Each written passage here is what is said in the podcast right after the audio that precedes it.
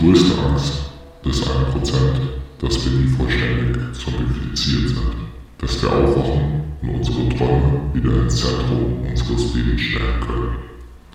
Was erzählen uns die Geschichten von Zombies, Werwölfen und Vampiren über unser eigenes Leben? Wieso fasziniert uns das Unheimliche?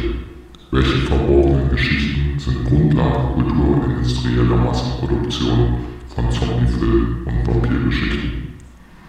Die Kritik der politischen Ökonomie ist nicht nur eine Darstellung und Kritik des Kapitals, es ist auch eine Überarbeitung und erzählte Geschichte der Monstrosität, die mit dem Aufstieg des Kapitalismus aufkam. Wir laden euch ein auf eine Reise zu unseren Albträumen, zu einer Kritik des Verbrennenden. Subversive Theorie, Monster of the Capital. Insgeheim sind wir fasziniert von Monstern, von Zombies, Vampiren, Werwölfen oder welches Geschöpf es auch sei. Das mag wie eine verschrobene Obsession für das Unheimliche erscheinen und darüber zu sprechen, macht hoffentlich auch heute Abend irgendwie Spaß. Doch in welchem Sinne sind diese Monster ein Bild für das Leben in einer kapitalistischen Gesellschaft? Mit dieser Frage wollen wir uns heute Abend auseinandersetzen. Fangen wir damit an, was uns vielleicht Angst einjagt, was uns unheimlich erscheint. Das Konzept des Unheimlichen erklärt uns, warum Menschen Angst vor etwas empfinden, das es gar nicht gibt oder auch für etwas, das ihnen gar nicht bekannt ist. In seinem 1919 erschienenen Aufsatz Das Unheimliche bezieht sich der berühmte Psychoanalytiker Sigmund Freud in weiten Teilen auf die Erzählung von Hoffmanns Sandmann. Die Erzählung des Sandmanns beginnt mit den Kindheitserinnerungen von Nathaniel. Als Kind sagte seine Mutter immer wieder vor dem Schlafengehen zu ihm, dass es Zeit sei, nun ins Bett zu gehen. Ansonsten würde der Sandmann kommen und ihm Sand in die Augen werfen, um diese zu schließen. Eben diese Mutter sagte auch zu ihm, dass es sich bei dieser Geschichte nur um eine Fantasie handle. Doch eines der Dienstmädchen erklärte ihm, dass es eine wahre Geschichte sei. Laut dem Dienstmädchen war dieses Wesen, der Sandmann, sehr böse. Er schleicht sich an Kinder heran, die nicht einschlafen wollen. Dann wirft es ihnen eine Hand voll Sand in die Augen, bis diese bluten und aus ihren Höhlen fallen. Diese steckte der Sandmann dann in einen Sack und brachte sie zum Mond, wo diese Augen als Nahrung für seine Kinder dienten. In der Geschichte weiter wird Nathaniel später als Erwachsener geplagt von der Angst, sein Augenlicht zu verlieren und begeht am Ende Selbstmord. Basierend auf der Geschichte von der Sandmann formte Sigmund Freud das Konzept des Unheilvollen und des Unheimlichen. Hierbei handelt es sich darum, was dazu bestimmt ist, versteckt zu bleiben, ist ans Licht gekommen. Somit erscheint die Mehrdeutigkeit des Unheimlichen. Es fühlt sich vertraut an und zugleich jedoch auch versteckt. Auf diese Art und Weise nimmt das Unheimliche eine Form der Qual an. Nicht zuletzt bringt der Psychologe die Rückkehr des längst Vertrauten bzw. Verdrängten mit der Angst vor dem Tod in Verbindung. Fantastische Erscheinungen wie eine Wiederkehr der Toten seien daher besonders unheimlich. Das Fantastische könnte ein Modus sein, der in besonderer Weise mit den Formen der Moderne in Resonanz steht, bemerkte ein englischer Fantasy-Autor. Was könnte das Fantastische und Unheimliche vielleicht mit dem Kapitalismus zu tun haben? Zunächst erscheint die Realität selbst fantastische Züge zu haben. Einfache Erzählstrategien fassen die Realität der unsichtbaren Kräfte des Kapitals regelmäßig nicht. Sie gehen davon aus, dass das Unsichtbare notwendigerweise eben nicht da ist. Doch damit wird das Wesentliche im Kapitalismus verfehlt. Die verborgenen Kreisläufe des Kapitals, durch die menschliche Fähigkeiten zu Dingen werden, während die Dinge menschliche Kräfte annehmen, in denen die Märkte steigen oder fallen und dabei diktieren, wer wohlhabend ist und wer hungert in denen auf Organmärkten wie in Teilen Afrikas menschliche Organe den Göttern des Marktes im Tausch gegen Nahrung oder Treibstoff geopfert werden. Die Herrschaft des Marktes formt die Bedingungen für Leben und Tod in einer Zombie-Ökonomie. Das bedeutet, dass unsichtbare Kräfte, Marktkräfte, gleichzeitig fantastisch real sind. Die Marktkräfte sind erschreckende Aspekte einer seltsamen und verwirrenden Welt, die sich selbst als normal, natürlich, unveränderlich darstellt. Aus diesem Grund könnten fantastische Genres, seien sie nun literarisch oder folkloristisch, gelegentlich eine störende kritische Ladung tragen, indem sie eine Art grotesken Realismus bieten, der die Absurdität der kapitalistischen Moderne nachahmt, um sie so besser zu entlarven. Indem die kritische Theorie die fabelhaften Bilder des okkulten Kapitalismus aufgreift, sollte sie sie so lesen, wie die Psychoanalyse Träume interpretiert, als eine notwendigerweise kodierte Form von subversivem Wissen, deren Entschlüsselung radikale Einsichten und transformative Energien verspricht. Dabei erinnern uns die zeitgenössischen Märchen von den Monstern des Marktes an die Etymologie des Wortes Monsters selbst, das sich vom lateinischen monere warnen ableitet. Ungeheuer sind unter anderem Warnungen nicht nur vor dem, was passieren könnte, sondern auch vor dem, was bereits passiert ist. Kommen wir zu einem der berühmtesten, vielleicht dem Urmonster, zur historischen Einordnung von Mary Shelleys Frankenstein und Frankensteins Geschöpf müssen wir auch einen Blick auf die Geschichte des Kapitalismus werfen. Die literarische Erfindung von Frankensteins Monster durch Mary Shelley begann übrigens in derselben Nacht im Jahr 1816 bei einem Dichterwettstreit, aus dem auch die erste Vampirerzählung der Literaturgeschichte hervorging.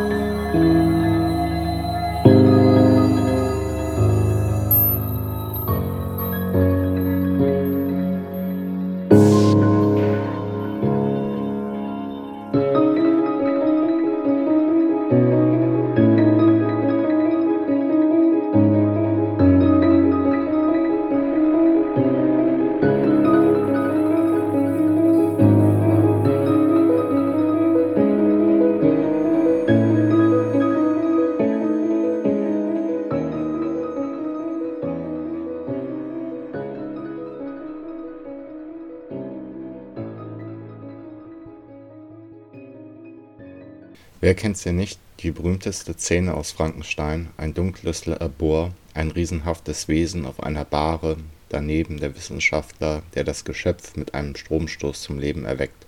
Das Monster aus Mary Roman wurde zu einer Ikone des Horrorfilms und der Popkultur überhaupt. Dabei besticht die Urfassung des Romans von 1818 weniger durch ihre Schockeffekte als durch ihr Einfühlungsvermögen in die Seele des Monsters das eigentlich gutmütige Wesen, dessen Anblick nicht einmal sein Schöpfer ertragen kann, verbreitet zu seinem eigenen Leidwesen Angst und Schrecken in der Welt. Es ist zur Einsamkeit verdammt und wird nur aus Verzweiflung zum Mörder. Kurz und knapp, worum geht's bei Mary Shelleys Roman Frankenstein? Viktor Frankenstein, ein junger Mann, der sich für Wissenschaften interessiert, findet während seinen Studien das Geheimnis, tote Stoffe zum Leben zu erwecken. Er bereitet alles für eine wissenschaftliche Sensation vor, der Erschaffung eines menschlichen Wesens. Voller Eifer setzt er seinen Plan um, schenkt jedoch dem Äußeren seines Geschöpfs recht wenig Aufmerksamkeit, das er aus Teilen von Toten zusammenflickt. Als es ihm gelingt, seine Kreatur zum Leben zu erwecken, erkennt er, dass er ein Monster, eine unansehnliche, monströse Gestalt geschaffen hat und flieht angewidert und in Angst. Als er in sein Labor zurückkehrt, ist seine Schöpfung verschwunden. Sein Monster, der sogenannte Unhold, begreift anfangs die Welt nicht, nimmt sie naiv wahr wie ein Kind. Als ihm jedoch immer mehr Ablehnung, Angst und Abscheu von den Menschen, die ihm begegnen, entgegenstrahlt, bildet er langsam eine Identität. Trotz seiner gutmeinenden und freundlichen Annäherungsversuch stößt er von den Menschen nur auf feindliche Reaktionen. Er fühlt sich einsam und traurig und erkennt schließlich, dass sein Schöpfer Viktor Frankenstein schuld an seiner Missgestalt ist. Er beginnt einen Hass gegen Frankenstein zu entwickeln und beginnt diesen zu suchen, damit er ihn eine Gefährtin erschaffe, um seine Einsamkeit zu lindern. Nachdem das Monster Viktors Bruder Wilhelm ermordet hat, wie es ihm später versichert, jedoch nur aus Versehen, offenbart es seinem Schöpfer seinen Wunsch nach einer Partnerin.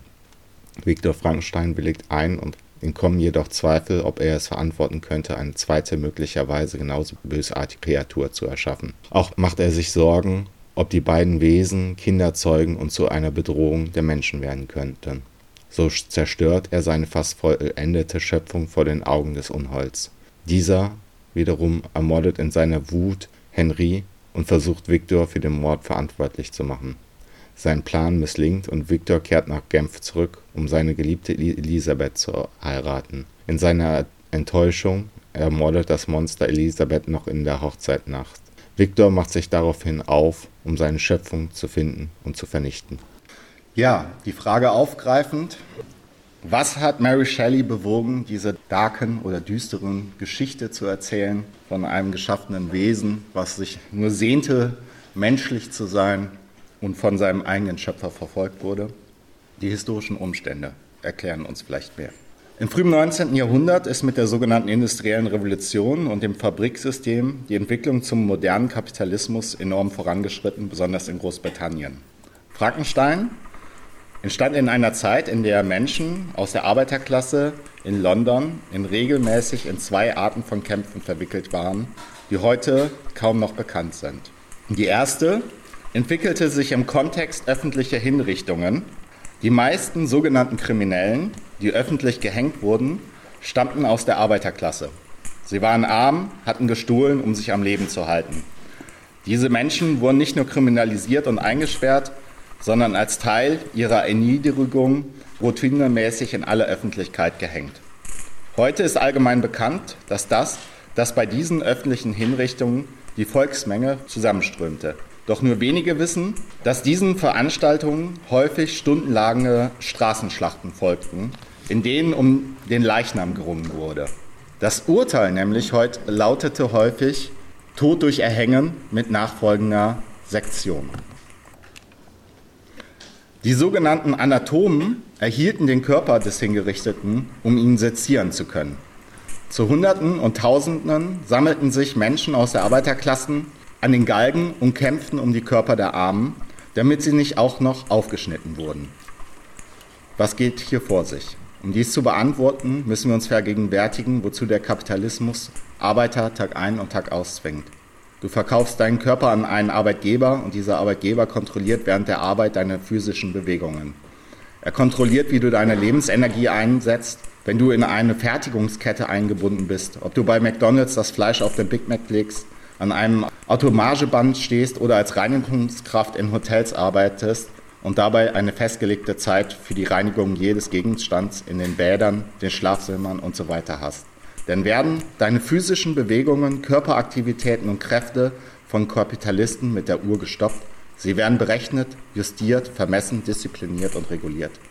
Wenn die Arbeiter bei den Galgen in London darum kämpften, dass die Körper nicht angeeignet und aufgeschnitten wurden, dann drückten sie eine verbreitete Wut über das aus, was der Kapitalismus mit der Lebenskraft anstellt. Kommen wir zu der zweiten Art von Kämpfen.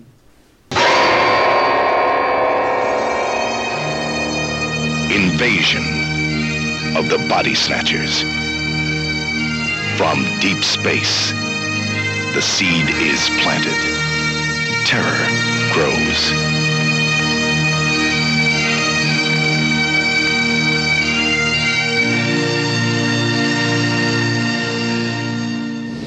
Die zweite Art von Kämpfen, neben dem Kampf um den Körper an den Galgen, fand auf den Friedhöfen statt. Denn die Anatomen gruben auch Leichname der Armen wieder aus, um sie sezieren zu können.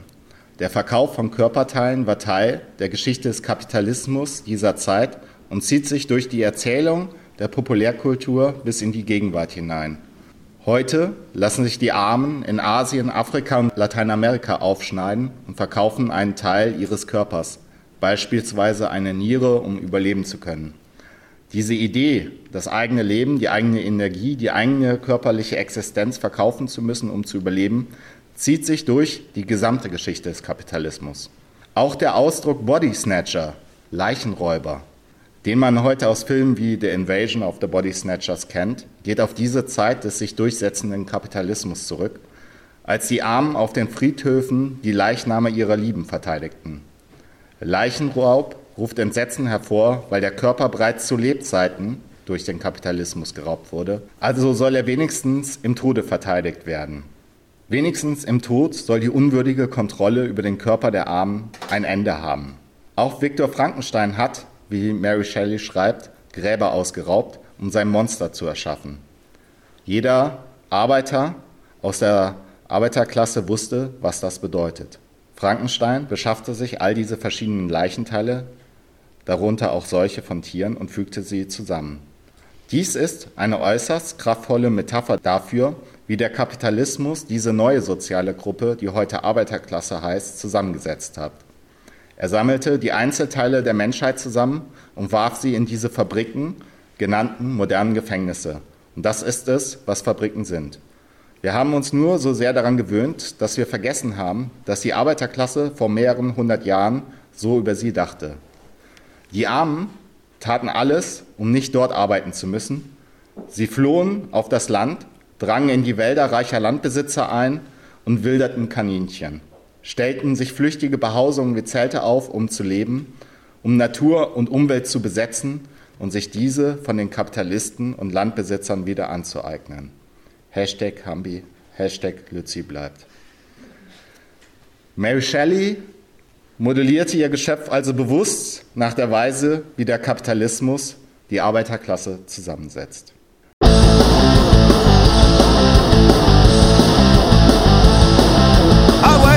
Weavers highly skilled till things were mechanized.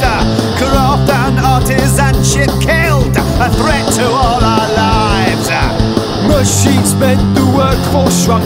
You think you'd see us settle? When bosses said, let's junk each punk and replace you with heavy metal. Bloodline, bloodline, bloodline, bloodline, bloodline. The working man was sacrificed. Bloodline, bloodline, bloodline, bloodline, bloodline. Turned us into anarchists. Eine weitere Bestie spielte eine entscheidende Rolle bei der Gestaltung des politischen Kontexts von Frankenstein, der Ludismus. Als Bewegung ohne zentrale Führung oder übergreifende Organisationsstruktur versetzte der Ludismus die britisch herrschende Klasse in den Jahren 1811 bis 1817 in Angst und Schrecken.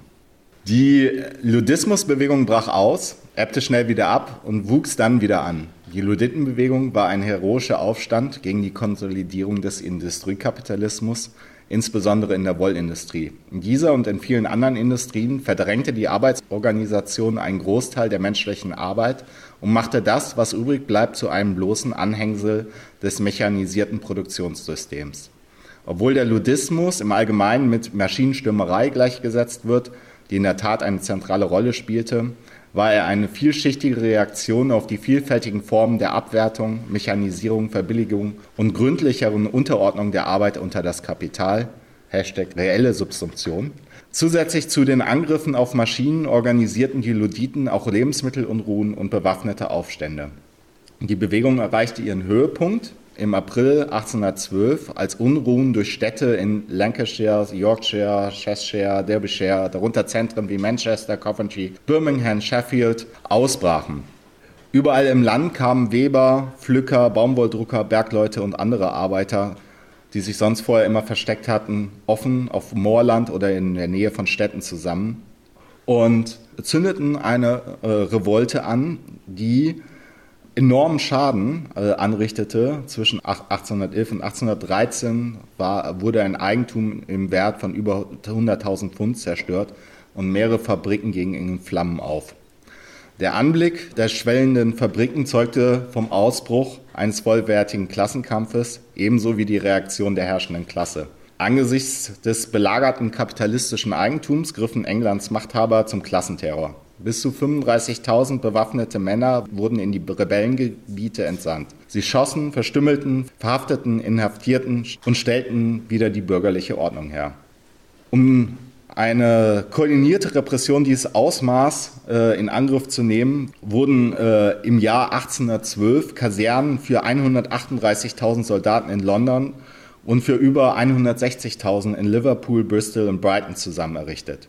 Wenn der englische Liberalismus sich einst rühmte, kein stehendes Heer zu haben, besannen sich die Besitzenden angesichts der Bedrohung der kapitalistischen Autorität zu neuen Tugenden, nämlich einer überbordenden militärischen Präsenz im eigenen Land.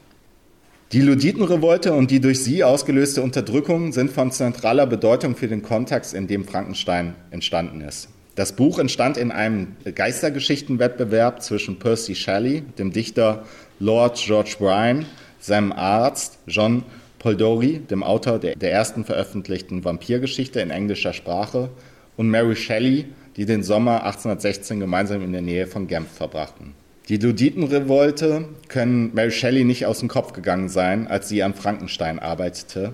Schließlich dreht sich ihr Roman um die Notlage eines Landes, das sich, Zitat, gegen sich selbst entzweit, indem die Menschen, Zitat, der Verbesserung des Mechanismus geopfert werden.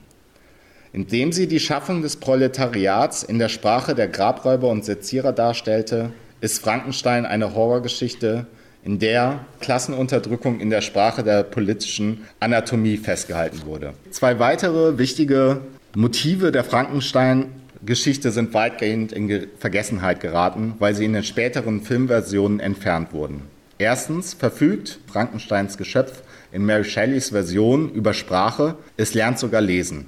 Der Text, von dem es am meisten lernt, war einer der radikalsten sozialistischen und antirassistischen Schriften dieser Zeit verfasst von dem französischen Revolutionär Constantin François Volny und höchst populäre Lektüre bei den Revolutionären der späten 1790er Jahre.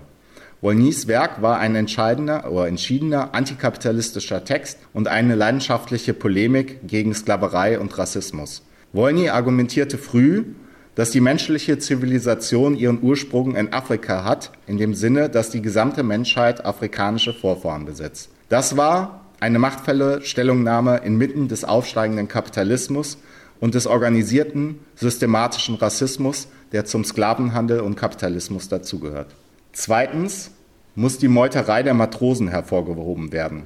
Wie auch im Film am Anfang gesehen, geht ja, nachdem Frankenstein die oder das Geschöpf von Frankenstein die Frau von Frankenstein umbringt, Frankenstein auf die Jagd nach dem Monster und durch die ganze Welt und da seid ihr auch dieses Schiff und die sind dann da im Eismeer und der Frankenstein, Dr. Frankenstein nenne ich ihn, damit es klarer ist, äh, treibt jetzt dieses Schiff an, fahrt in die Eisberge, wir wollen das äh, Monster finden. Naja, was passiert? Die Mannschaft, die Schiffsarbeiter revoltieren. Bei Mary Shelley heißt es, und dies ist in allen modernen Versionen unterdrückt worden, dass nur die Revolte der Matrosen weitere menschliche Tragödien verhindern kann. Wenn das keine Metapher für die Revolte der Arbeiterinnen der Welt ist. Mary Shelley bietet uns, außer vielleicht in der Beschreibung der Revolte der Seeleute, keine Perspektive für eine bessere Welt. Aber durch die Darstellung der Schöpfung des Proletariats in den Idiomen der Grabräuberei und Anatomie sichert es sich unter anderem einen Platz als einer der großen politisch-psychologischen Darstellungen der Monstrositäten des Marktes.